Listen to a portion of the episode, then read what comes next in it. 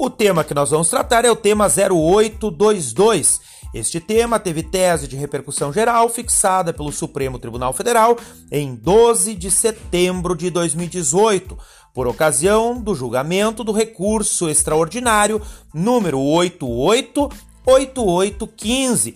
Nele, o Supremo fixou o entendimento no sentido de que não existe direito público subjetivo do aluno ou de sua família ao ensino domiciliar, inexistente na legislação brasileira.